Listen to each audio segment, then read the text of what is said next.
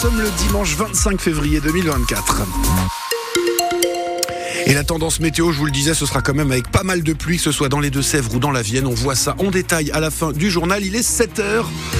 Les informations avec vous, Féline Leloir du Haut. Les couleurs de l'Ukraine flottaient sur la place Leclerc hier après-midi. Des drapeaux bleus et jaunes pour commémorer les deux ans du début de l'invasion russe. Un conflit qui a fait des centaines de milliers de morts dans chaque camp, mais aussi des milliers de réfugiés en Europe. Plus de 280 familles ukrainiennes sont hébergées dans la Vienne. Alors, un rassemblement était organisé hier à Poitiers à l'appel de l'association Ukraine Libre et plus d'une centaine de personnes ont répondu présentes. Parmi elles, Yana Yastoun. Elle habite en France depuis 13 ans, voir le soutien des vin et plus généralement des pays d'Europe à l'Ukraine lui fait chaud au cœur. C'est magique d'avoir le soutien de ces pays et que ne pas être seul face à cette monstre.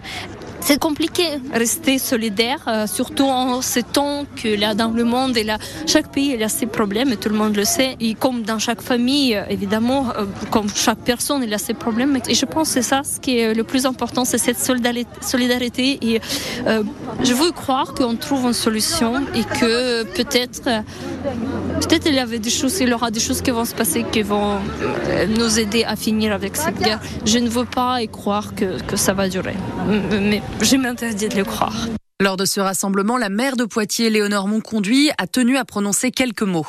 Pour les Ukrainiennes et pour les Ukrainiens, mais aussi pour notre Europe, tout notre soutien réaffirmé à celles et ceux qui se battent pour leur pays.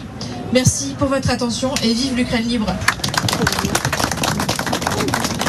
Un rassemblement qui s'est conclu par un grand cercle avec tous les manifestants. Les images sont à retrouver sur francebleu.fr.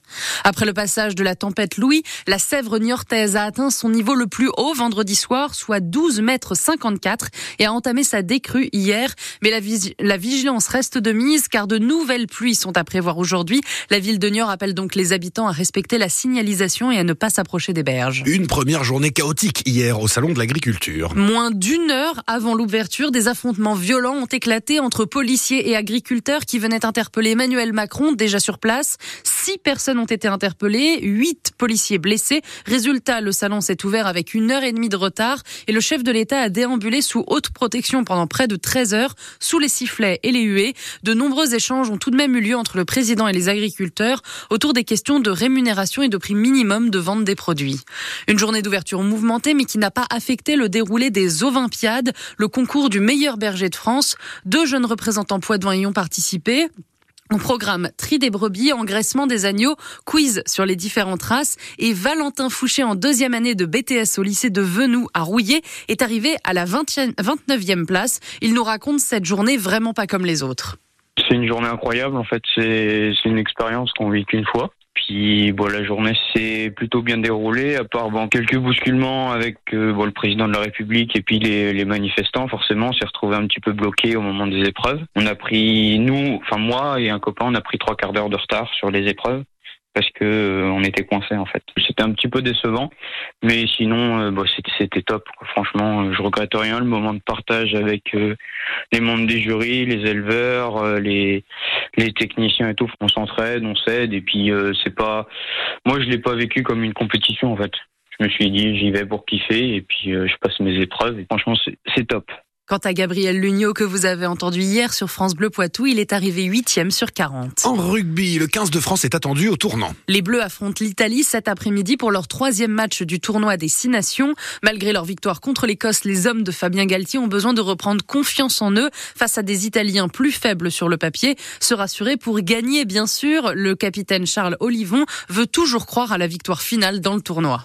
On connaît le tournoi des Six Nations, c'est une compétition qui est très longue. On a pu le voir. Euh je crois que c'était en 2020. Hein, on passe à rien au goal average particulier, ça se joue. Euh, une défaite, on sait très bien que tous les points comptent, les points de bonus, etc. Donc ça peut se jouer à la dernière journée, on le sait. Donc évidemment que c'est dans un coin de notre tête. À nous de d'être sérieux pour euh, pour encore se donner le droit de rêver euh, sur les deux derniers matchs qui vont arriver. France-Italie, le coup d'envoi à 16h au stade Pierre-Mauroy de Lille est à vivre sur France Bleu. En top 14, le stade français reste leader du classement en écrasant le Racing 92 hier 27 à 11. Ce soir à 21h05, Clermont reçoit Toulouse pour la clôture de cette 16e journée. Et puis en volet, l'Alternat Stade Poitvin s'est incliné en 3-7 hier soir face à Montpellier. Les joueurs de Poitiers accumulent du retard et ont sans doute dit adieu au play-off. La Coupe de France reste leur dernier objectif.